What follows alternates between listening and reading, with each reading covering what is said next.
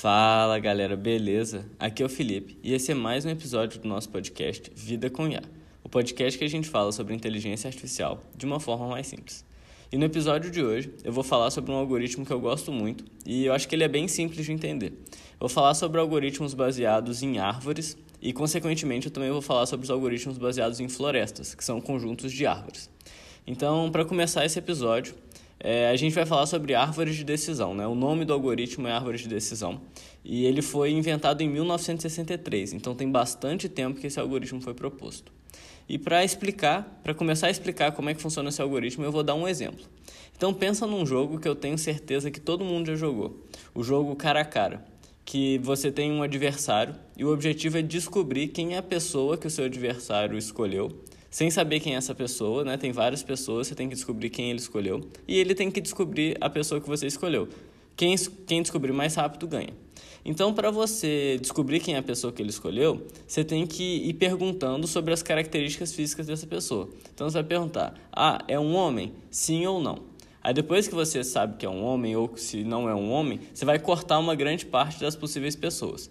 Depois, você vai perguntar: ah, tem cabelo grande ou não? Aí a pessoa vai responder: Ah, tem cabelo grande. Então você vai cortar uma outra parte das pessoas. Aí você perguntar: Ah, tem óculos? Sim ou não? Aí você vai cortar mais uma parte das pessoas até o ponto que você vai descobrir quem é essa pessoa. Então isso é basicamente uma árvore de decisão. A cada ponto da árvore você faz uma pergunta e com essa pergunta você divide os dados. Então quando você pergunta se é um homem ou uma mulher, você divide os dados em homens e mulheres. E daí você descobre que é um homem. Então a gente vai para a ramificação do homem. E daí você vai perguntar se o cabelo é grande. Se o cabelo for grande, você vai para uma ramificação com algumas pessoas, e se o cabelo não for grande, você vai para outra ramificação com outras pessoas. Depois você vai perguntar se tem óculos. E daí você vai fazer outra ramificação e, corta, e dividir o número de pessoas, até o momento que você vai chegar na pessoa que você quer. Então isso é uma árvore de decisão. São perguntas que você vai fazendo para os dados e baseado na resposta você vai chegando em um grupo ou em outro grupo e no final você vai chegar na resposta. Só que qual que é o problema dessa explicação que eu dei para vocês? Nesse exemplo aqui, a gente quer chegar numa pessoa específica.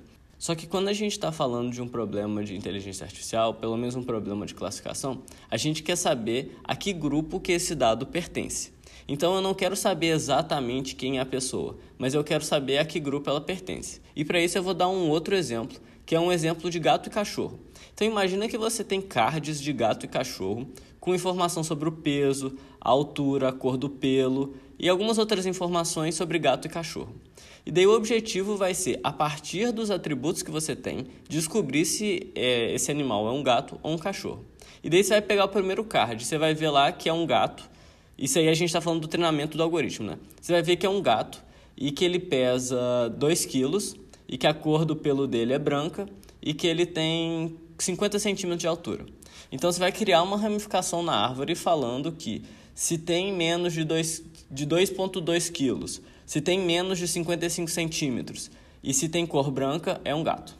Aí depois você vai pegar outro card e vai ser um cachorro. Aí você vai ver que tem 3 quilos ele mede 55 centímetros e ele tem cor preta, o pelo dele é preto. Então você vai criar uma outra ramificação da árvore e vai dizer: ah, se tem mais que 2,8 quilos, se tem mais que 50 centímetros e se tem cor preta, é um cachorro. E você vai fazendo isso para vários cards até o momento que você vai criar essas ramificações.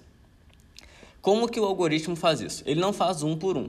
Ele pega um conjunto de dados e acha qual que é o melhor corte, qual que é a melhor pergunta para fazer. Então ele vai ter todos os dados de gato e cachorro com todos os pesos. Ele vai achar qual é o melhor peso que separa entre gatos e cachorros. E de um lado vão ter mais gatos do que cachorros e do outro lado vão ter mais cachorros que gatos. Porque no final das contas a gente quer achar um jeito de dividir entre gato e cachorro.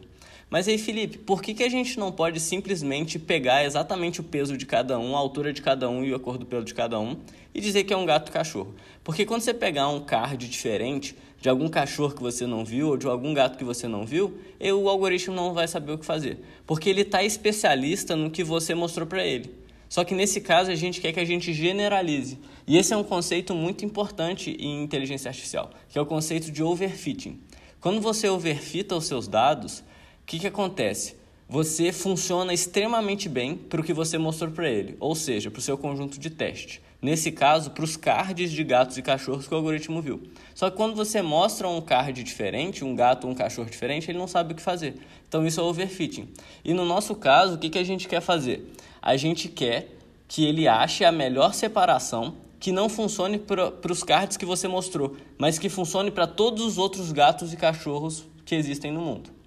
Então, esse é o método da árvore de decisão. Você vai pegar um conjunto de dados e você vai dar para esse algoritmo para criar uma árvore baseado nessas ramificações e daí ele vai ter que funcionar bem para outros cards que ele não viu.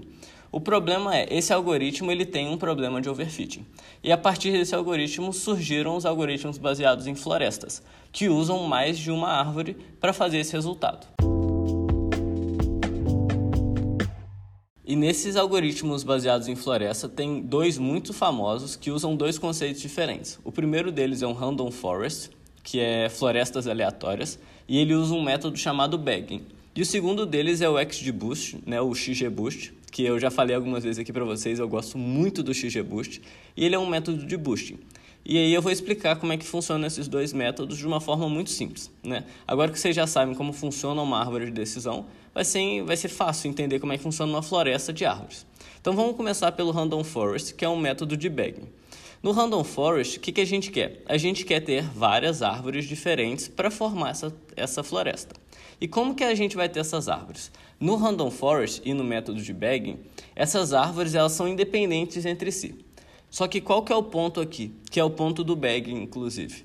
A gente não usa os mesmos dados para criar essas árvores. Porque imagina se você pegasse o mesmo conjunto de dados e botasse para todas as árvores aprenderem com esse mesmo conjunto de dados. Elas seriam exatamente a mesma coisa, porque todas elas achariam a melhor forma de criar essa árvore e ela seria igual entre todas. Então não faria sentido esse método. Qual que é o pulo do gato desse método? Que é o bagging. O bagging, é, agora eu vou falar um nome complexo, mas é mais para quem está na área. Chama Bootstrap Aggregation. O que, que é um bootstrap? Um bootstrap é quando você pega os seus dados e você pega aleatoriamente alguns desses dados com reposição. Então vamos supor que você tem 20 cards e você quer pegar 10 cards. Aleatoriamente você pegou o card número 5. Depois aleatoriamente você pegou o card número 7. Só que nessa, aleatoriedade você pode pegar o mesmo card duas vezes. Por isso que ele é com reposição.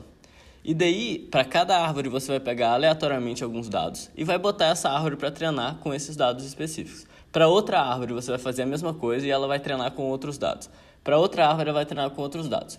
E daí, entrando só um pouquinho mais a fundo, quando a gente falou que a gente usava os atributos para prever, no método de bagging a gente não pega todos os atributos. Por quê? Porque talvez alguns atributos sejam muito importantes. Só que eles estão fazendo que, com que as nossas árvores fiquem viciadas a usar muitas vezes esse atributo. E talvez tenha algum outro atributo que pode ajudar mais. Então, se em alguma dessas árvores a gente não deixar ela usar o atributo mais importante, isso pode fazer sentido, isso pode ajudar ela no, no treinamento total, né? já que a gente tem várias árvores. Então, no bagging, a gente vai pegar aleatoriamente dados com reposição e cada árvore vai ser treinada com dados diferentes e a gente não vai disponibilizar todos os atributos para todas as árvores. Então, esse é o algoritmo do Random Forest. Ele funciona muito bem, é, tem ótimos resultados, né? Só que eu prefiro o XGBoost. E agora eu vou explicar para vocês como funciona o XGBoost. E o conceito é muito legal. É basicamente a mesma coisa. A gente vai ter N árvores diferentes que formam uma floresta, mas dessa vez essas árvores não são independentes entre si. Essas árvores elas são dependentes entre si. E qual que é a dependência entre elas? Na hora de escolher aleatoriamente os dados para a próxima árvore, a gente vai aumentar a probabilidade de escolher os dados que foram classificados errado na última árvore. Ou seja, a gente vai querer que essa árvore foque nos erros da árvore anterior. Então, a cada árvore, a gente vai estar tá melhorando o resultado da árvore anterior, em vez de fazer com que as árvores sejam independentes entre elas. E eles usam um conceito aqui que eu acho genial. Por quê? Porque se a gente usasse árvores grandes nesse sentido, o algoritmo iria overfitar. Ele ia aprender muito bem a classificar o que ele estava errando.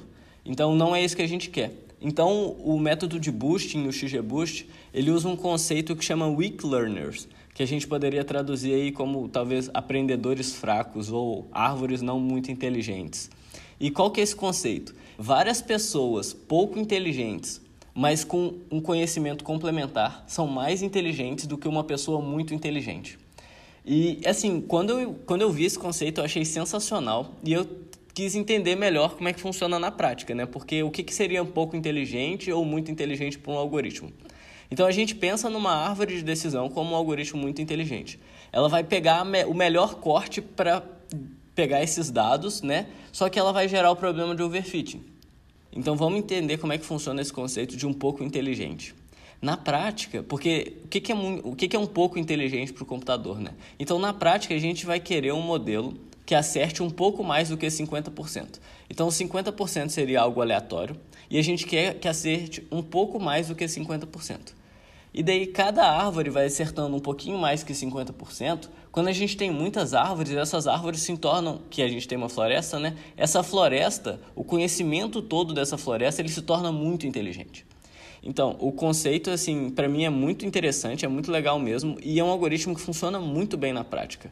Então, por exemplo, hoje a gente tem aí as redes neurais que são muito faladas e tal, mas na minha cabeça, por exemplo, existem alguns problemas que eles funcionam melhor com árvores. Por exemplo, o meu problema de detecção de fraude, os resultados que eu tive foi usando o XGBoost. Usando uma rede neural, eh, os resultados foram muito piores do que o XGBoost, mesmo as redes neurais sendo os algoritmos mais falados atualmente, né? Então, quando a gente entende melhor como é que funciona cada algoritmo e a gente entende o problema que a gente está trabalhando, a gente consegue escolher o algoritmo que a gente vai usar baseado no que, que ele faz, no conceito dele, né? Porque ele vai, porque ele iria funcionar melhor ou não para um pro problema determinado.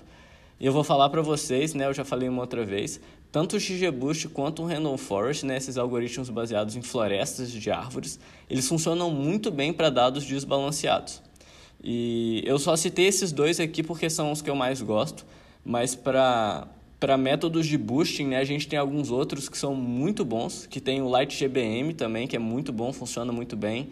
A gente tem também o CatBoost, que é um algoritmo de boosting baseado em florestas também, que ele funciona muito bem para variáveis categóricas. E isso aí eu estou falando para caso vocês tenham algum projeto, vocês podem usar esses algoritmos, né, que, que eu acho que eles vão funcionar muito bem. E agora eu vou falar um pouco mais técnico para quem for usar esses algoritmos. Quando você for usar esses algoritmos, a única coisa que você vai ter que fazer é tunar alguns hiperparâmetros. E daí, quando a gente está falando de árvore, você vai ter que é, setar para o algoritmo, né, tunar para o algoritmo a profundidade dessa árvore, né? quantas ramificações ela pode ter, quantos dados vão ser precisos para poder fazer uma ramificação, quantos dados vão ser precisos para fazer uma classificação. Então, baseado em cada algoritmo, você vai usar algo diferente. Você pode usar também a porcentagem dos dados que vão entrar em cada árvore, você vai poder usar a porcentagem das, dos atributos que vão entrar em cada árvore. E quando eu falo atributo aqui para a galera que escuta mais inglês, são as features, tá? Então, assim, quando a gente está falando do Random Forest, você quer árvores mais profundas, porque elas têm que ser cada uma mais inteligente. Quando a gente está falando do XGBoost, por exemplo, as árvores vão ser menos profundas, porque elas não podem ser tão inteligentes assim. Então, entendendo o algoritmo, a gente consegue tunar melhor os hiperparâmetros também, e isso pode ajudar na hora de resolver o problema. Pelo menos pode, pelo menos pode economizar um pouco do nosso tempo. Então, era isso que eu tinha para falar para vocês hoje, galera. Eu espero que tenha ficado claro a explicação desse algoritmo. É, ele é muito poderoso mesmo. Então, se você tiver esses algoritmos, né, de boosting e bagging, eles são muito poderosos.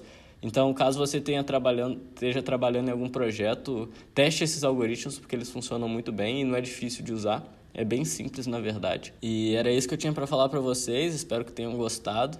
E se vocês não seguem ainda o podcast, segue lá no Instagram e no LinkedIn. No Instagram é podcast.lifefai e no LinkedIn é lifefai.